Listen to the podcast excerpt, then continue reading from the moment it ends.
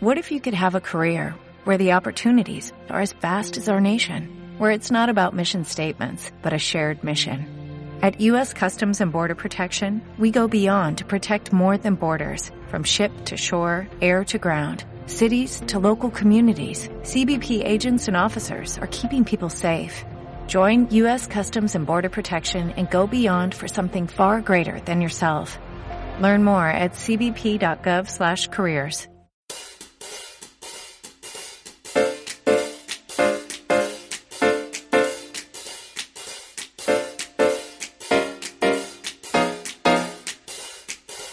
Hola, muy buenos días, tardes, noches, o sea el momento que sea en que estés escuchando. Soy Santiago Torre y esto es Liderazgo Comercial, un programa en el que vamos a hablar de todo lo que a ti, como responsable de ventas, te interesa oír. Un podcast para ayudar a directores comerciales, jefes de ventas, gerentes y propietarios de negocios en su día a día en aspectos comerciales y de liderazgo. Bienvenido. Antes de empezar, permíteme que te indique que trabajo con responsables de ventas y propietarios de empresa para que sus equipos comerciales consigan vender más y mejor con los mismos recursos. Luego, a través de formación y mentoría en productividad comercial y liderazgo. Si quieres formación de calidad para tu equipo comercial o mentoría para ti, me tienes en www.santiagotorre.com. Martes 21 de mayo de 2019. Ya sabes que los martes, en este podcast de liderazgo comercial, tenemos un episodio referente a una historia o a un relato que nos haga pensar, que nos haga reflexionar, que nos haga ver las cosas de un modo diferente. Y eso es lo que nos toca hoy. Hoy voy a contar una historia que en su día la denominé Con esto aguantamos un mes. Y sin mucho más, comenzamos.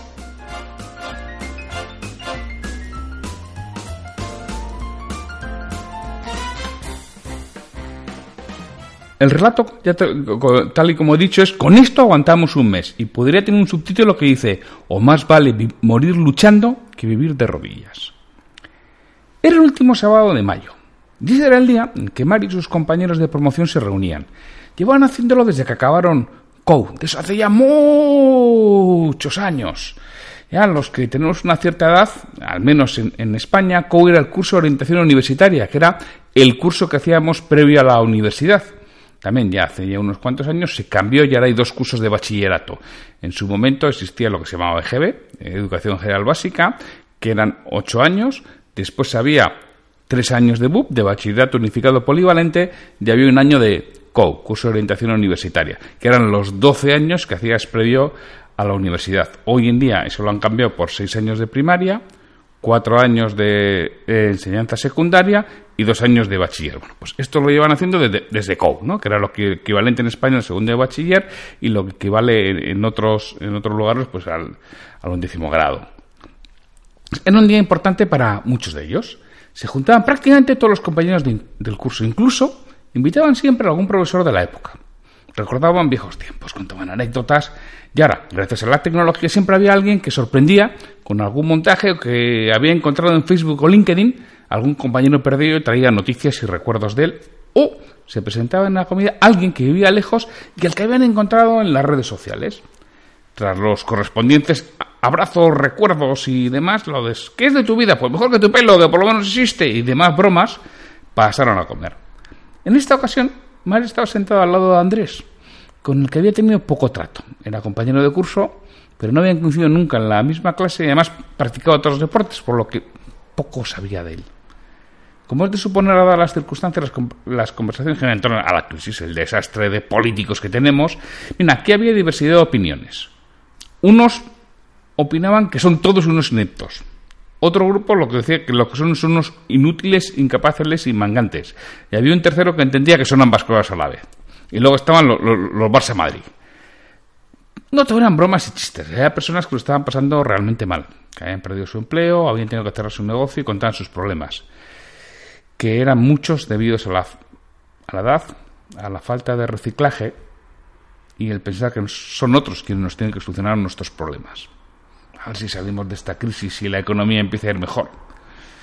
Como si eso fuera a solucionar, problemas, si eso fuera a solucionar nuestros problemas. Si seguimos haciendo lo mismo y no mejoramos, pasará la crisis general, pero no la nuestra individual. Así, Josu contaba cómo había tenido que transformar su pequeña cadena de comercios. Algunos los había cerrado y despedido a los empleados. Y él y su mujer habían tenido que ponerse de nuevo a trabajar. En el día a día del negocio estaban en economía de subsistencia, apagando luces, renovando un poco los escaparates. Por su parte, Antonio relataba que en la empresa en la que trabajaba las cosas no iban mejor. Habían identificado unas heridas de mejora, pero no encontraban el momento de empezar. Se iban retrasando todo una y otra vez por los motivos más peregrinos. Siempre se encontraba uno para retrasar lo que tenían que hacer. De eso le preocupaba mucho porque se temía que no se tomara ninguna acción y cuando se hiciera fuera ya demasiado tarde. En ese momento intervino Andrés, al que Mario no conocía mucho, y les dijo, permitidme que os cuente una anécdota que a mí me ayudó a cambiar mi forma de pensar. Y comenzó a hablar. Y dijo, durante la campaña de las Galias, el general romano Servio Tulio estaba al frente de una de las legiones del ejército y se le había encomendado conquistar la zona de Bretaña. La campaña estaba siendo exitosa y de los 4.200 hombres que conformaban su legión, mantenía a la gran mayoría en su avance y las pequeñas escaramuzas con los habitantes locales no le mermaban en exceso. Existía un cierto aire de control y de supremacía hacia el enemigo. Pero la dicha no es eterna, terció Andrés, y las crisis no son cuestiones exclusivas de la, de la actualidad, sino que también se dan en el pasado. En el caso de la legión de Servio Tulio, su crisis vino a cruzar un río, momento en el que aprovecharon los galos para atacar en ambos lados causaron grandes bajas en todos aquellos que les pilló en el agua y rompieron la legión en dos partes, aquella que ya había cruzado y a la que impedían retroceder y la que todavía no lo había hecho y le impedían avanzar. Al general le cogieron la zona delantera con no más de cuatro o cinco centurias y viendo el cariz que tomaban los acontecimientos les ordenó avanzar y buscar refugio donde pudieran.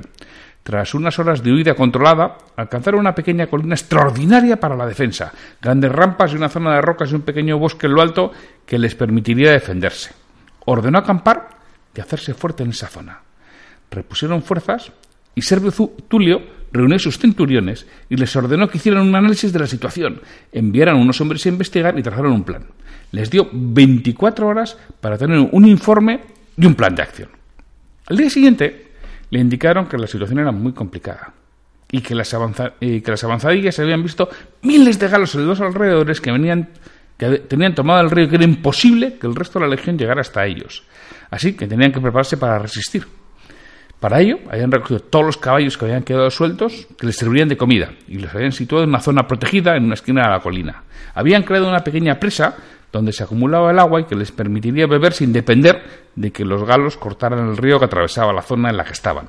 Asimismo, durante la noche habían acudido al río, principal y recogido todos los escudos, pilum y cualquier objeto con el que pudieran fabricar un arma. Con todo esto aguantaremos por lo menos, dijeron, un, aguantaremos por lo menos un mes. Dijeron con mucho orgullo y seguros de haber hecho un buen trabajo. Ya, ¿y cuál es el plan? preguntó Servio Tulio esperar aquí hasta que el resto de la legión consiga atravesar el río y, venir hasta nosotros, contestó uno de los centuriones. ¿Y si no lo consiguieran? ¿O esto les tomara más de un mes? Por lo que decís, hay varios miles de galeos y estamos divididos y el resto de la legión no cuenta con un general que les desórdenes. Sospecho que esperarán a que llegue uno desde Roma. En ese caso analizaremos la situación cuando se vayan acabando las provisiones y haya que actuar. Y haya que actuar. No me vale. Necesito un plan alternativo para salir de aquí. Mañana. Trabajad en él. Ordenó Servio Tulio. Al día siguiente, a la hora convenida, acudieron los centuriones muy exaltados y asustados. Indicaron que alguien había roto la presa y además la había dejado de modo que no se podía volver a construir. Para empeorar la situación, alguien había soltado a todos los caballos y ya no tenían ni agua ni provisiones de comida. Lo sé, dijo Servio Tulio. Yo mismo lo hice con la ayuda de mi escolta. No quiero un plan que nos garantice un mes de penurias y cuando estemos agotados, asustados y sin, provisiones, improvisemos cualquier cosa y luchemos para morir. Si tengo que morir luchando, que sea cuando estoy fuerte y fresco. ¿Cuál es vuestro plan para salir de aquí inmediatamente? Andrés explicó que este relato hizo representarse muchos aspectos de su vida personal y profesional y darse cuenta de que la solución debe venir de uno mismo y no esperar que un tercero nos solucione los problemas que nosotros nos hemos creado. Y además es mejor enfrentarse a los problemas o a los retos, si quieres llamarlos de este modo, cuando uno está sano y tiene fuerzas y no esperar a que no haya otra opción y tenga que tomar cualquier duda, cualquier alternativa y además muchas veces improvisadas. Entonces, la pregunta que te tienes que hacer, ¿y tú? ¿Aplazas las decisiones que tienes que tomar o las tomas cuando todavía hay tiempo de intentar otra cosa si sale mal? Una vez que tomas una decisión, ¿la pones en marcha o esperas a que alguien o algo te obligue a hacerlo? Y eres de los que crees que tus problemas los tienes que solucionar tú con la ayuda de alguien o de los que esperas que, se, que te lo solucionen otros. Decide y actúa con prontitud y observarás cómo las cosas mejoran. Bueno, este, este relato que contó Andrés a Mario hizo cambiar muchos aspectos. Entre otras cosas, le hizo darse cuenta a Josu que si bien ni él y su mujer habían tenido que volver al día a día, esa opción de economía de subsistencia, pagando luces, renovando poco los, poco los escaparates, no era algo más que muerte en vida y que les llevaba a no tener ninguna alternativa. Y decidió, desde ese momento, enfrentarse cuando todavía tenía alguna posibilidad. Antonio decidió que iba a tomar cartas en el asunto y que iba a intentar forzar la situación en su empresa para que se tomara acción realmente en el momento que se tenía que tomar y no seguir esperando y demorando a que fuera tarde, a que ya no hubiera alternativas, a que hubiera que improvisar, a que hubiera que enfrentarse cuando se estaba débil y agonizando, porque realmente eso es lo que Servio Tulio nos deja con, este relato y con esta idea que se se ha oído de, en muchos diferentes escenarios y este es un caso que yo al menos lo tengo como, como real. No lo sé si así fue la historia o no, lo desconozco, porque muchas veces hay muchas cosas que circulan por Internet que no son reales, pero me importa poco si es real o no. Para mí lo importante es la esencia. déjate de pensar en defender y piensa en solucionar Déjate de pensar en vamos a ver si el tiempo me lo soluciona y los que vienen de fuera, los que están al otro lado del río, me solucionan mi problema o no, no. ¿Cómo me voy a enfrentar a este problema? Y es ahora cuando me tengo que enfrentar. ¿Y qué es lo que tengo que hacer? ¿Y hacia dónde tengo que ir? ¿Y cómo tengo que conseguirlo? Pero en este mismo momento. No, me refugio, aguanto a ver si pasa la tormenta y vuelvo a salir a mar abierto. No es la mejor forma la mayoría de las veces. No digo que no haya ocasiones en lo que haya que hacer. Pero desde luego no es la forma en que tenemos que solucionar los problemas, ni es la forma en que sacaremos adelante nuestras propuestas, ni la forma en que solucionaremos lo que nos acontece. Espero que a ti, al igual que a Josu, al igual que a Mario, al igual que a Antonio, te haga recapacitar esta historia de Servio Tulio y decidas tomar las decisiones que tienes que tomar cuando todavía hay tiempo de intentar otra cosa y sale mal que pongas en marcha la decisión cuando la has tomado y no esperes a que alguien o algo te obligue a hacerlo. Y que, por supuesto, seas consciente de que tus problemas te los tienes que solucionar tú, solo o con la ayuda de alguien, pero no esperes que te lo solucionen los demás. Pues con esta reflexión nos despedimos hasta mañana, que tendremos un nuevo episodio de ventas desde cero. Hasta mañana. Me gustaría contar con vuestra retroalimentación y que me digáis qué es lo que quisierais escuchar, sobre todo para los monográficos de aspectos comerciales y de liderazgo. Si este episodio te ha aportado valor, te agradecería que lo compartas en redes sociales para que otras personas lo conozcan. Me ayudarás a ganar difusión y que este esfuerzo que realizo con el programa cobre sentido. Mira, si este episodio lo escuchas en iTunes, te agradecería una reseña de 5 estrellas en la plataforma. Si lo haces en iVoox, puedes darle al botón de me gusta en cada episodio que escuches o dejarme un comentario en lo que es el programa Liderazgo Comercial. Te lo agradeceré muchísimo y responderé todos los comentarios y haré mención en un nuevo episodio del podcast. Para cualquier duda, consulta, comentario o para contratarme, para que trabaje contigo y conseguir que tu equipo comercial venda más y mejor, me puedes encontrar en mi web www.santiagotorre.com o en el correo podcast santiagotorre.com. Hasta el próximo episodio.